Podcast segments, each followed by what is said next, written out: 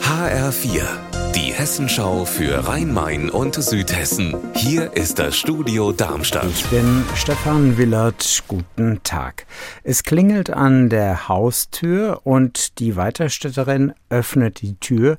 Gestern mittags ist das passiert und dann wird die Frau von denen, die vor der Tür stehen, einfach überfallen, überwältigt. HR-Reporterin Stefanie Hofmann, was sagt die Polizei? Wie konnte es dazu kommen?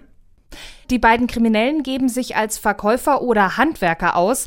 Als die Frau dann die Tür öffnet, wird sie sofort überwältigt. Einer der beiden Täter hält die Frau fest, wobei sie leicht verletzt wird. Der andere durchsucht den Keller. Nach bisherigen Erkenntnissen nehmen sie nur ein Haustelefon mit. Die Polizei bittet jetzt um Zeugenhinweise.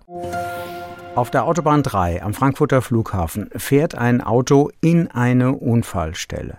Ein Helfer wird dabei getötet. Der Helfer wollte gerade den anderen Unfallopfern beistehen.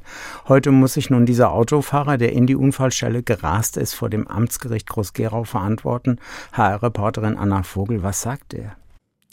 Dass es ihm wahnsinnig leid tut. Er war mit Kollegen noch in einer Frankfurter Kneipe, hat Billard gespielt, Bier getrunken. Eigentlich wollten sie dort übernachten, aber sind dann doch zurück nach Groß-Gerau gefahren und er meint, er würde eben nur am Wochenende mal was trinken, hätte den Alkohol unterschätzt und die Unfallstelle sei im Dunkeln schwer zu erkennen gewesen. Das hat auch eine andere Zeugin bestätigt. Trotzdem steht der Angeklagte heute wegen fahrlässiger Tötung vor Gericht und weil er alkoholisiert hinterm Steuer saß.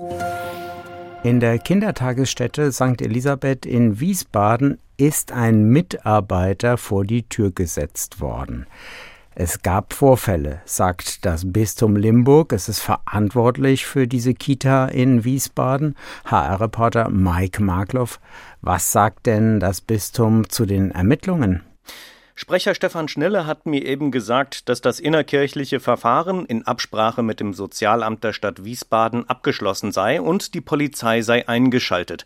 Die Eltern sollen informiert werden, damit sie wissen, dass der Träger der Kita alles unternimmt zum Schutze der Kinder. Aber nähere Details zum Vorfall können nicht genannt werden, weil die Persönlichkeitsrechte der beteiligten Personen gewahrt werden müssten. Unser Wetter in Rhein-Main und Südhessen. Die Temperatur in Darmstadt derzeit bei 6 Grad. Alles, was bei Ihnen passiert, zuverlässig in der Hessenschau für Ihre Region und auf hessenschau.de.